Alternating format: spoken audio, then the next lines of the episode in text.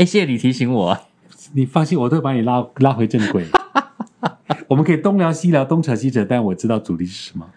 你真的对镜头很敏感哎。呀，你看我会自己抓，对不对？对啊，你跟张泰山一样会自己抓镜头。他讲的张泰山不是直放那个张泰山哦，是大吉大吉张泰山，大吉张泰山。对。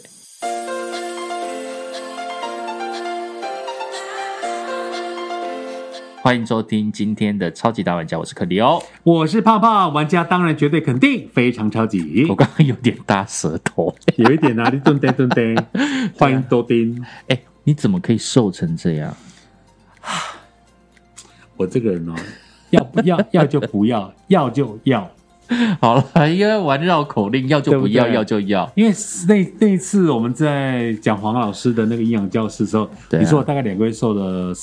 四点五公斤，我这个月大概已经到六七了，两个多月六七公斤，很夸张，有很明显对不对？我刚口罩脱掉，对啊，对啊，对啊，对啊，对啊，刚胖在吃饭的时候，我在旁边看他吃饭，嗯，然后就看他很瘦，嗯，我真的觉得是你真的是很厉害，我都没有办法哎，没你你跟家人住啊，比较难，我好希望我可以再瘦一点，嗯。对，Stay healthy 啦，健康目前状态。我要找一下九天玄女，看我能不能降肉，降落，降落，降落，降落，降落。虽然说九天玄女已经是上个礼拜、上个月的事情了，但是你知道吗？我看到那个影片了之后，我很好奇的就是，其实大家都有找九天玄女算过命吗？哎，你有算过命吗？哦，就是单我很久以前在西门町算过命。嗯，多久以前？西门町那时候二十几岁的时候吗？对，就是在西门町混的时候，是不是那个就是路边的算命官就这样子？哎，哎，年轻人，哎，你大富大贵命哦！来来来，哎，那时候说可能在一两百块那种，可能在中华路桥上之类的。对对对对对对对。然后想说，好吧，算个命。天桥上的魔术师，对，天桥上的魔术师时代都来了。不过我有讲过，以前我们在台北读书时代，那时候中华路桥这个天桥都还在嘛？对对，然后一些回忆。长大之后，我反正到现在都没有算过命。你还记得那一次算命的那种？那时候我好像是问说，我可不可以考上大学？哦，不过那时候算命师好像讲到说，我的志向会不是在学业这边。现在想想有点觉得只有问这个吗？问学业？对，那那那当当然，我现在只能记得我当时是有问学业喽。对我我我在录 podcast，我不能讲说我们问感情。对，嗯，对，其他我就不问喽。那我从来，我从小到大从来都没有问过学业，真的。我去拜文昌君就差不多了。对对对，我干嘛去问学业？对不对？对啊，对啊，谁会问那种东西啊？而且，老实说，我小时候也不算命。嗯，我不算命的原因是因为那时候就是有人说过一件事情，就是你的命原本是这样子哦，但是当你算命了之后呢？他就会换另一条啊，真的吗？往别的地方走。算了之后，对，就是如果你算算命的，呃，应该是说你算命的算到这个时候，嗯，你因为算命的关系，所以他跟你讲了未来的事情，然后你因此而调整了一些你的行为，所以你的命就会往另外一个方向。因为本来是不可说、不可说、不能说，对，但是你事先破了天机。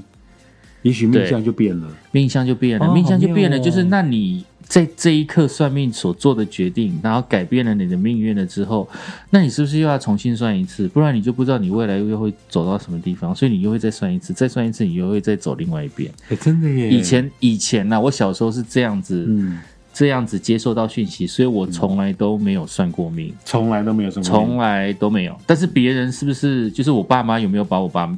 把八字拿去给人家算啊，其实我就不知道，不知道，所以我几乎都没有算过命。但是不含塔塔罗牌，嗯，我大学的时候有学过塔罗牌，嗯，那只是因为很好奇，所以我有去学塔罗牌，那个也算是，那应该也算是算命，fortune teller，对不对？对，未来的。所以我应该是第一次算命的时候，应该是在学塔罗牌的那时候认识了塔罗牌大师。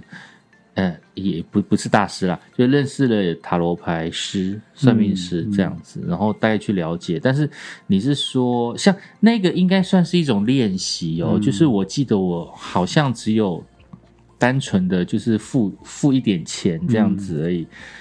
然后不是真的是找专业的，然后需要付费的那一种。如果是专业的需要付费的，那应该是在我在苹果日报工作的那一段期间，对我离开全国，然后去苹果工作的时候，我才真的是有付费去算过命。那时候因为对事业为民，因为我将来发展，我刚进苹果的第一年啊。就是我的人生大考验。那段时间，我根本就是觉得说我自己不适合这个环境，我一直在想说我要不要离开这个环境。可是我们大家都羡慕说你到了苹果日报，其实也不需要怎么羡慕到苹果日报。现其实，在去苹果日报之前，我留在全国，我离开全国的一个原因，也是跟算命有关。什么？我到今天才知道，你当初离开全广播，居然跟算命有关。哎，你去找星星王子算账。你说以前正怡正怡节目里面那个星星王子啊？对，那时候我们的假日节目有赵小宁，赵小宁哦，对对对对对对，赵姐，他邀请星星王子啊。他那时候就是邀请了星星王子来上节目，因为听说他常去我们公司后面那个张家面馆吃饭。哦，原来如此。他家应该住这附近吧？反正赵姐就是应该是年底吧，还是？大家就是开始在算流年的那个时候，然后赵姐录音录到一半中间的空档的时候，她就开始问节目部的人说：“哎，你们有没有要进去给他算啊？赶快赶快趁这个机会赶快去给他，赶快去给他算一下这样子。”就那时候几个人去，就叫星星老师。嗯，那时候我忘了，我之前好像有一个进去去问，嗯，然后那时候赵姐就很好心的就叫我说：“哎，你赶快进去算一下啊之类的。”没想到他这个一个建议就改了变你的一生。就我进去的时候。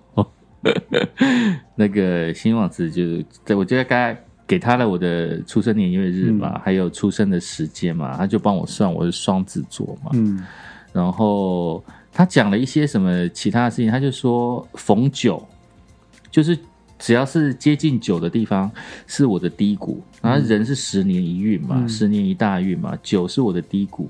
那有些人可能是七是低谷啊，然后六是低谷，然后我大概是九这个位置，所以它就是一个循环，就九在下面了之后，十是十，然后一二三四，然后你就慢慢的、慢慢的往上走，然后再慢慢的往下走，然后他就说这就跟春夏秋冬一样啊，春耕夏耘，秋收冬藏嘛，也就是你在运势低的时候就比较内敛，就是你必须要谦虚，然后你必须要学习。然后你前面的时候就是冲刺发光，就是你的人生的十年的循环大概就是这样。他就是有在算，那一年我刚好二八还是二九二九，嗯，二十九岁快要三十岁的时候，哇，他那时候就是算完我，他就丢下一句话说：“哎，你怎么还在这边？” 星星王子，你当年的一句说：“哎，你怎么在身边？”就后来他就去苹果了，然后他就那边算一算算一算，他说：“嗯，你看起来应该是。” 就是他的意思，应该是说，嗯，离开这边可能会有一些更好的发展之类，会有一些会有对我比较好的发展之类。说不定他讲准了，因为你后来的发展，搞不好会 better than 你等留在全广播。I don't know，但是没有留我，呃，就是如果我没有 离开的话，其实跟我同期的现在在全国都。下下叫呢，都主管了，都很厉害呢，都主管了，对呀，都很棒。然后就是因为他，因为他的一句话，然后可能冥冥中更可能让你影响到我。那因为我那时候是新闻系毕业的，我的确是希望自己能够在一个新闻专业的平台上面，然后来去做很扎实基本功的学习。对对，所以那时候。我发现苹果日报来的时候，我当然会觉得这机会真的是来了。对对对对，那时候那个苹果日报还征求什么 slogan 有没有？还跟要跟我们合作的时候，然后那时候如果明星上了苹果日报，都觉得哇大件事，嗯嗯大大件事。所以后来听说你离开全广播，然后你的工作室到台北的苹果日报。我们想当然，当然祝福你有更好的发展啊！对，结果我第一年根本就是水深火热、生不如死的状态。天哪！对，因为每天都被骂，被骂到臭头，而且我甚至还装病，就是隔天醒来，我就发现我的眼睛眼前一片模糊，我还装病，然后打电话跟他讲说，我觉得我的眼睛有点不舒服，我今天没有办法上班，请病假。隔天一到公司，大家就说：“哎，你还好吧？压力不要那么大。”就这样跟我讲说，他们一致就会觉得说我是装病的那一种。然后他就说没关系啊，没关系啊，久了习惯就好了。我每个前人都走过这步。第一年完全不习惯，你第一年就是人格被践踏在地板上，你就会觉得我人生真的有这么差。一分你是本科系，对，天哪！我就是觉得说我真的有这么差吗？我真的有差到需要被这样子对待吗？之类的感觉我好像被虐一样。其实不是被虐，就是那个环境真的是太严格，好恐怖。那当初虐你那些长官现在还在？业界吗？啊，他们当然都是佼佼者。哦，就是某某周刊某三个字的那个。其实你回国，你回过头去看的时候，他们他们对你的这些训练来讲，也许当年他们也都不是都不是错的。嗯，但是你在那边会一直自信心受挫，你就会一直被打击，一直被打击，一直被打击。但是因为你是新手，那你说那些老老人家，那些老人家应该当初可能也是被这样子。弄过来的吧，因因为你这个环境，如果新闻工作如果真的要做的这么严谨的话，你必须每一个人都拉到一样的水平上，对，level 也一样。对，那那其实来进来这边工作的人都已经在那一个水平上的时候，你距离这么远，他当然就是要用力把你拉起来啊。讲个比较粗浅的啦，如果各位你有看《华灯初上》，嗯，哦，苏妈啦，啊，Rose 啦，跟那个刚刚踏进那个圈子。啊，对不对？光的那个小姐，道行差很多。其实就是那一种，对，就是对新闻的那种训练。其实第一年的时候，我真的是几乎会觉得说我待不下去。没想到我们在人人羡慕你到苹果日报的时候，你你却过着水深火热的日子。然后那时候是我第一次去庙里求签算命，对。你不是算命，那时候是求签。我是先去庙里，而且是我们家旁边的福德正神，就旁边的土地公庙。我就随便找一家土地公庙，我还特别去问庙庙公，我就问他说：“哎，求签要怎么求？”他就说：“他对我很好，他就说心诚则灵。嗯，就是你只要想着你要问什么问题，然后去那边抽一支签出来，然后去签筒里面去拿。”对，那我说那卜龟到底要卜几次？他说心诚则灵，对，就永远都心诚则灵。他就说你要卜一次，或者是卜三次都都可以。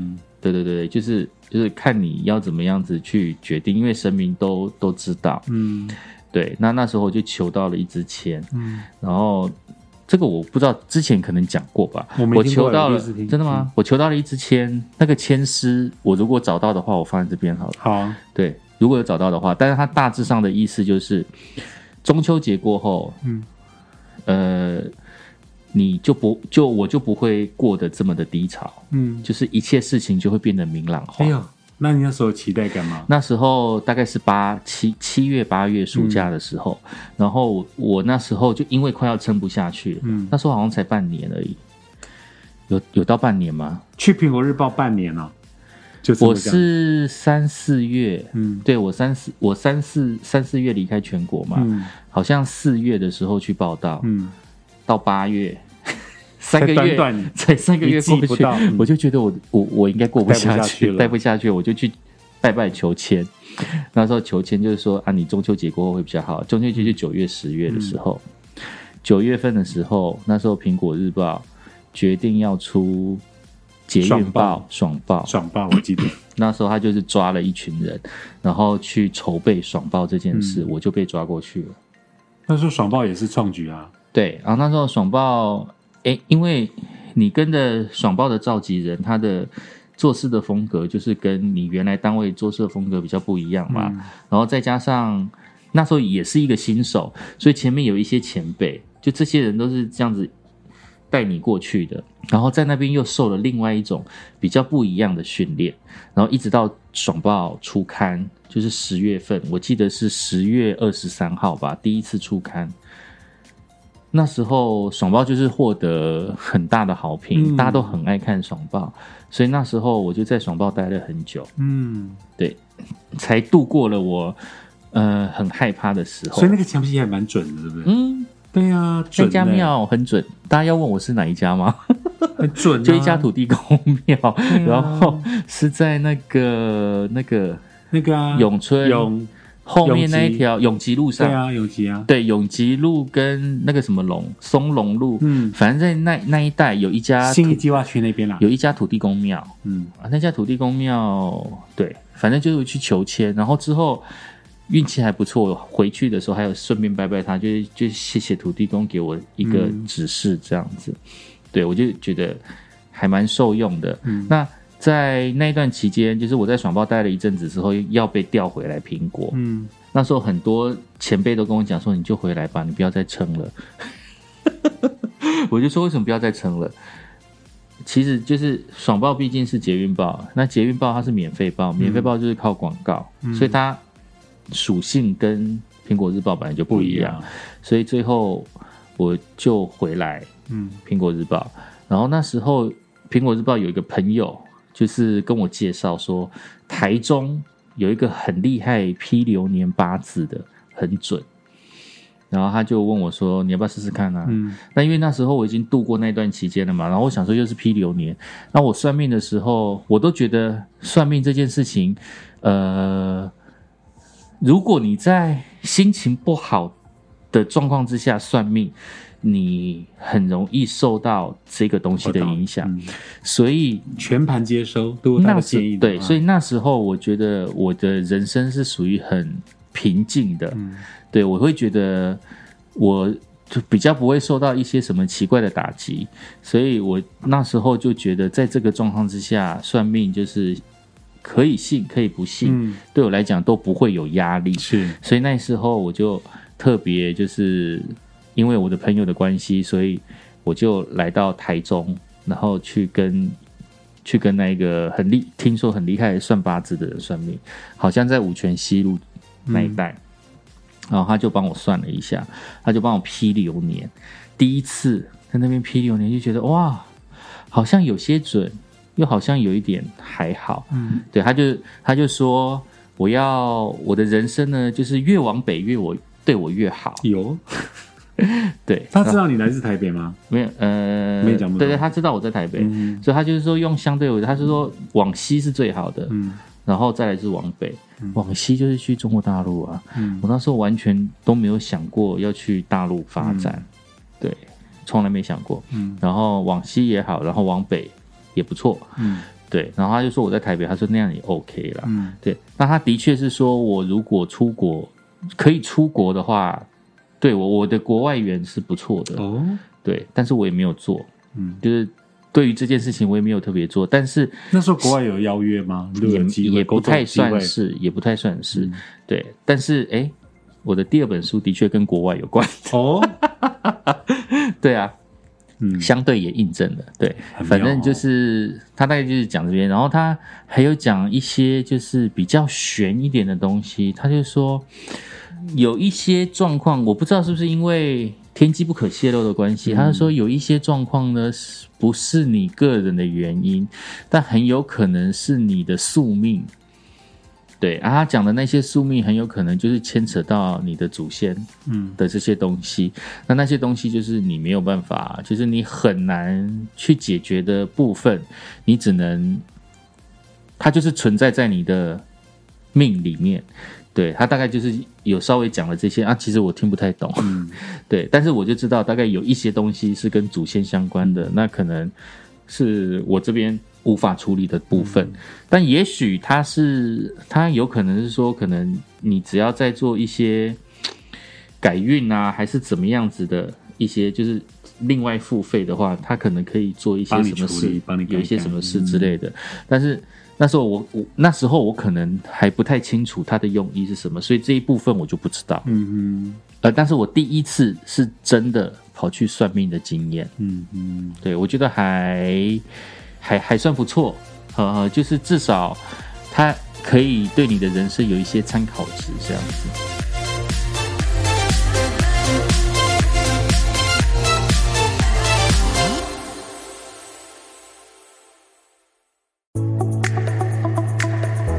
在 Podcast 的听众朋友，可能就有一个问题，你可以来问自己了啊。嗯，就说你相不相信算命？嗯，你相不相信 Fortune Teller？嗯，好，你相不相信这个命盘可以算出你的未来？嗯，第二，因为有人死不信嘛，有人觉得说这个就是一切安排嘛，嗯，那再来第二个就是说，你会去算命吗？嗯。好，第一个，第一，这两个问题，第一个，你你相不相信算命告诉你的事情，或者你相不相信这个事情？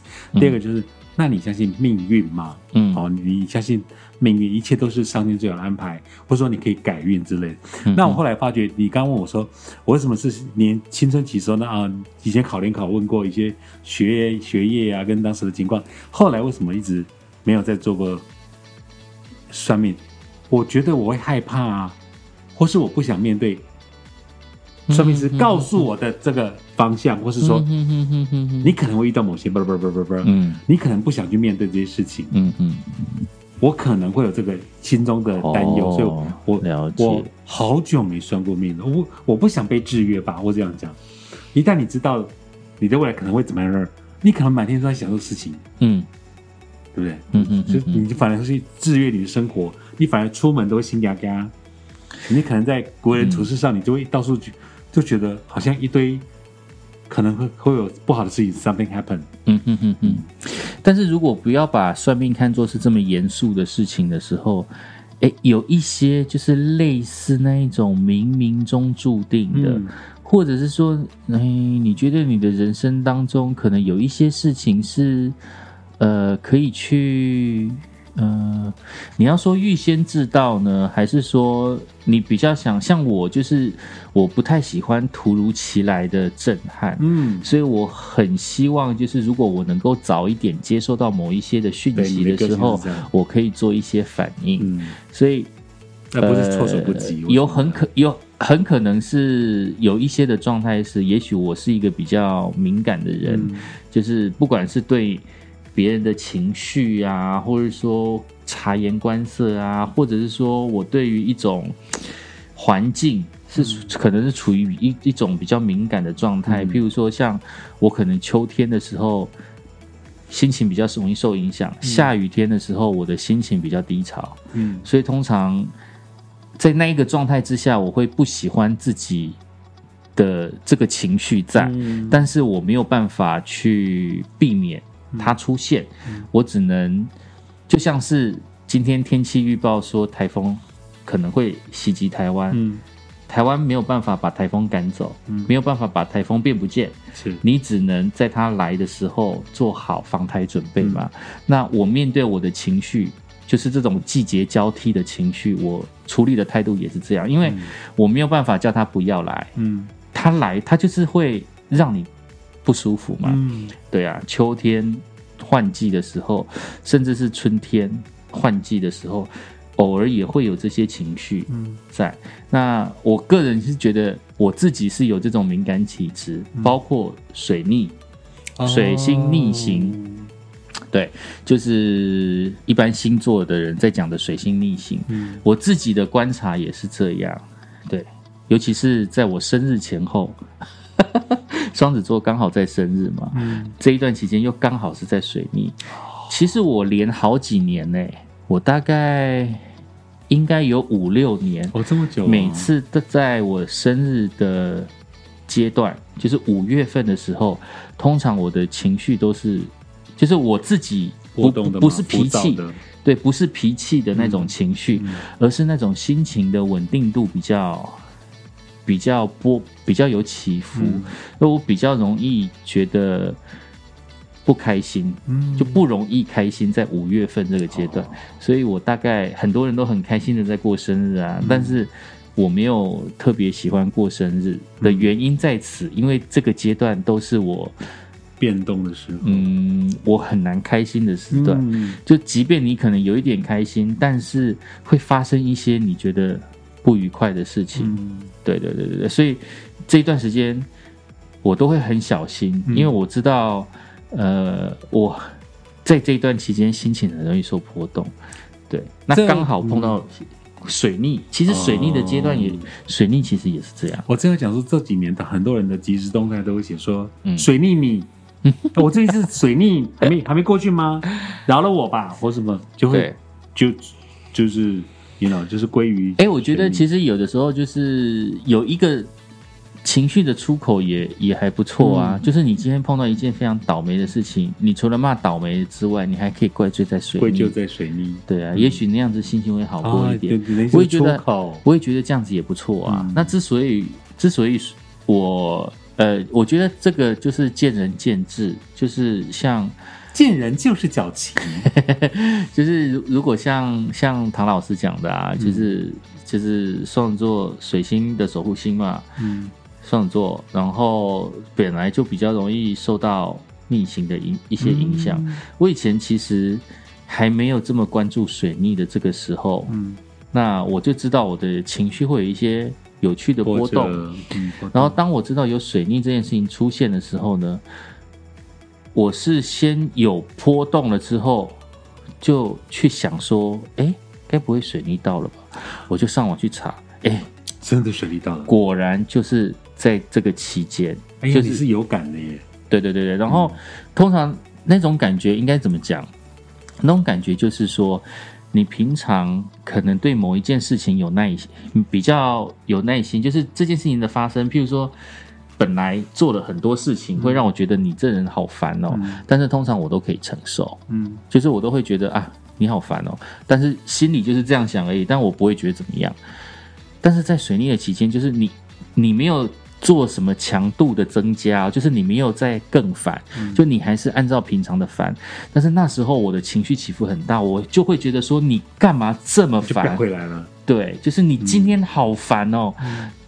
但其实你没有特别烦，嗯，而是我那时候我力道没有加重，对，但你的反应是加倍，我的反应是加倍，就是我接收到你这这个在这个期间这种不舒服的感觉是被放大的，然后影响到我的情绪，然后我就会这样爆开，就是面对一些问题出现的时候，我觉得处理掉就好了。但是在那段期间呢，事情来的时候，我会先有情绪。我说干嘛又来了？好烦哦！对啊，水逆还在吗？就像是一般的时候，哦，忘了带钥匙，哦，我忘了带手机，多跑两趟就会。他上次有讲，你们大家记得吧？对，他在高雄跑了超久。对，然后那那时候，哎，那时候没有水逆哦。那时候没有水逆，所以我才能够这样心平气和的讲。那如果遇到水逆怎么办？遇到水逆的时候，我会大发疯。天哪！我就干脆不要出门了。我那一天就是绝对不会折翻包，超不顺到超不顺。对我绝对不会折翻包。我那一天就会觉得，我今天什么事都不要做了，我就直接回家，我就关在家里，我就不要动。嗯，对，水逆就会是这样。塞象杯很好玩，不晓得耶。我觉得说，就因为我常常在网友那边看到他的即时东西是。又今天遇到水逆，你水逆还没有离我远去 啊！把这一切都做归于水逆吧。对啊，这几年好流行讲这个事情。没错，哎，就被炒红了嘛。对啊，好好玩哦。因为我其实我刚刚想到另外一个话题，就是好，那你相不相信算命？你相不相信？那你相不相信命运？嗯哼。如果你问我这个问题，我觉得我的答案是 absolutely，我相信。嗯，我相信命运啊。对，然后再来就是，我觉得每个人在诠释命运都有很多种说法啦。嗯，对啊，那有些人觉得是人定胜天嘛，就是你自己可以去主宰，是自己改编的。对对对，你你的命怎么走，都取决于你现在的每一个决定嘛。你现在的每一个决定，就是取决于小时候玩那个遇到遇到路口就左转右转这样。对，你你是可以，就是你你你是决定你将来的发展的。对对对对对，但是有趣的就是，因为你不知道未来到底是什么，嗯，所以你现在走的这一步的决定是不是被控制的，嗯，你也不知道，不知道，对啊，你也很难，你也很难去断定啊。很多人都说，为什么我要被生下来？嗯，如果没有把我生下来，我就不需要经历这一切了。但是也有很多的说法是，是你早在出生之前，你还在。还在某个灵体的时候，你就已经决定要来到这个人世，你就决定要走过这一遭，哎，你就决定要承受这样的历程跟过程。其实一切都是被决定的，是被命运决定，被命运决定的，只是你不晓得而已。嗯，那怪只怪你喝了孟婆汤啊！对啊。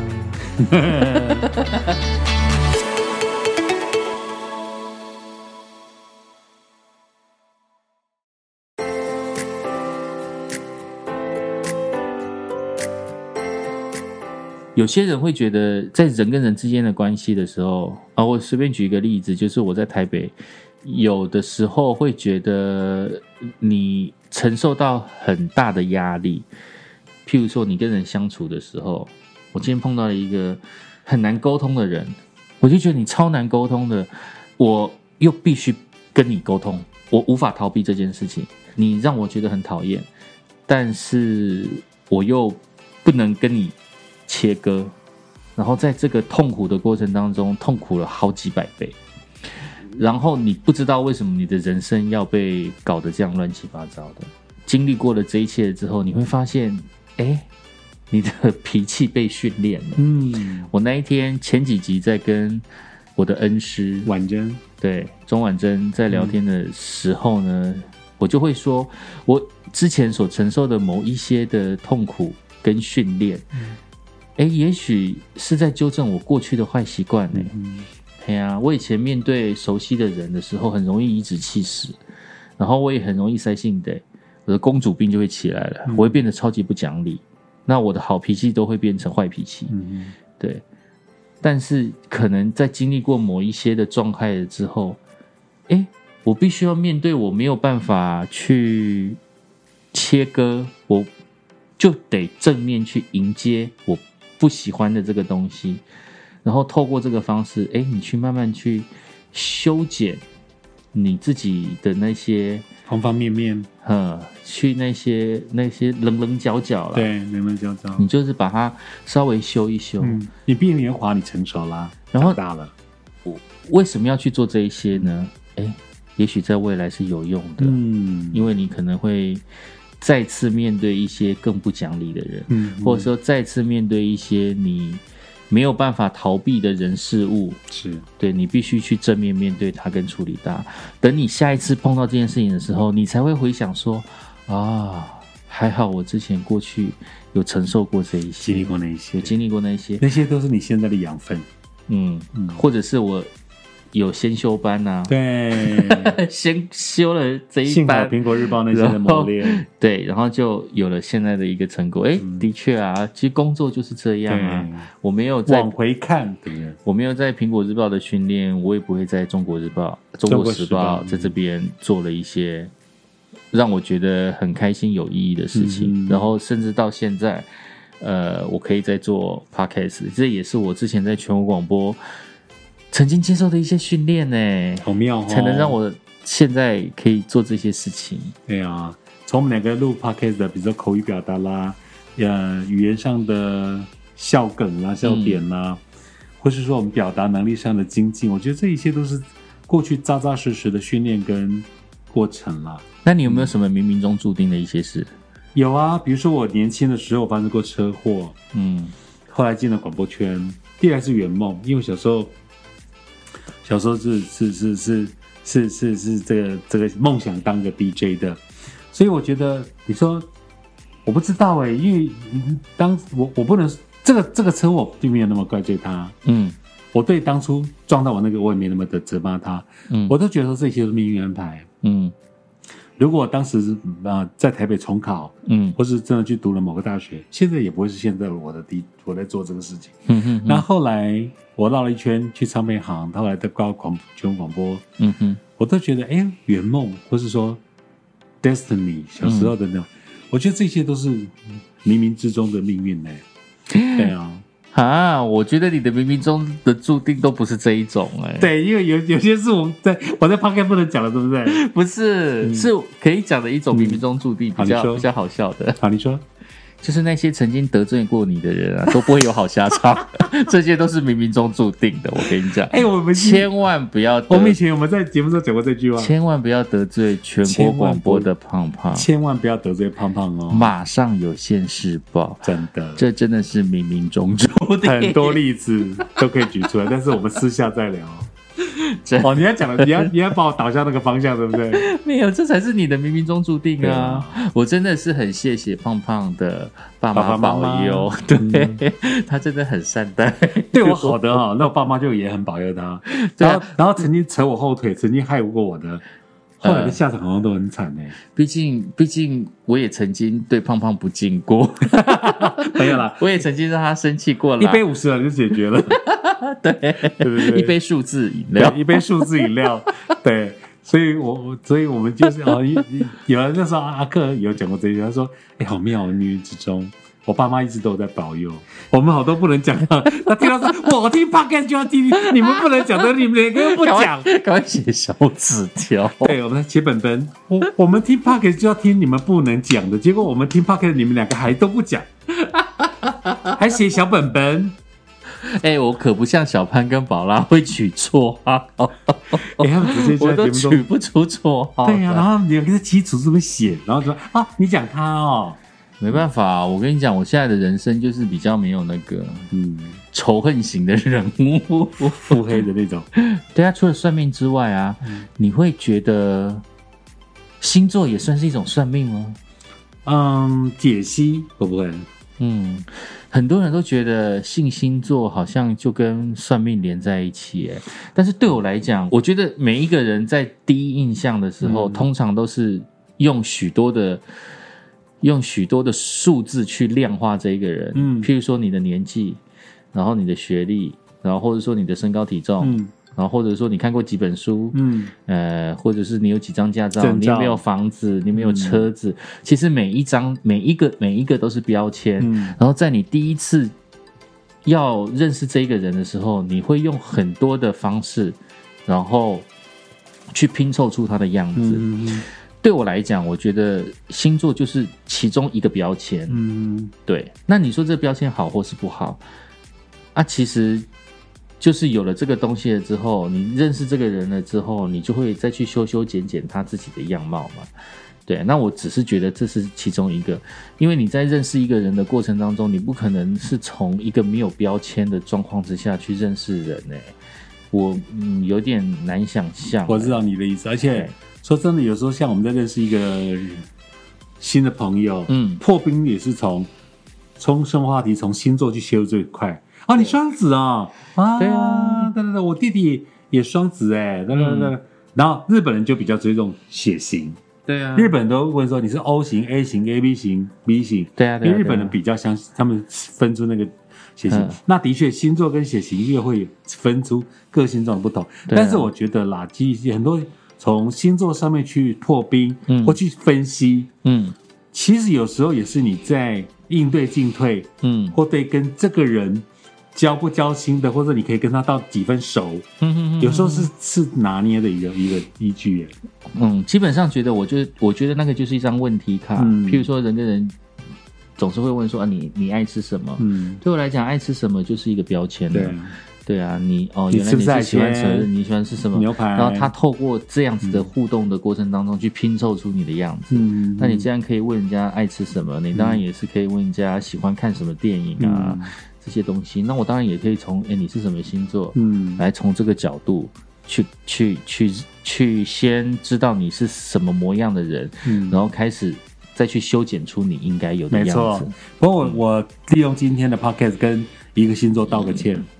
我常在节目中讲到说水瓶座是外星人，然后真的有听众朋友说，为什么每次讲到我们水瓶座都说我们是外星人？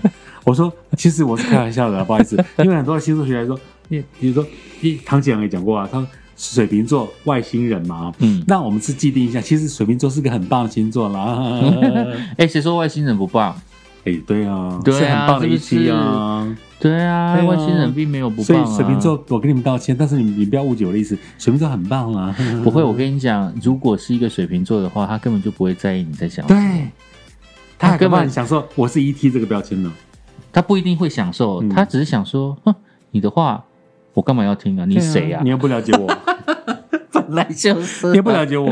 对啊，就是你，你，你又不知道我为什么要用这个东西来框住我之类的。对啊，我才不信你这一套呢。没事，礼貌上我还是要道个歉了。嗯，好啊，好啊，好啊。其实就还好，因为水瓶座本来就是一个风象星座里面最最被难以去理解的人呐。老实说，对对对对，但是不代表说你碰碰到水瓶座就是。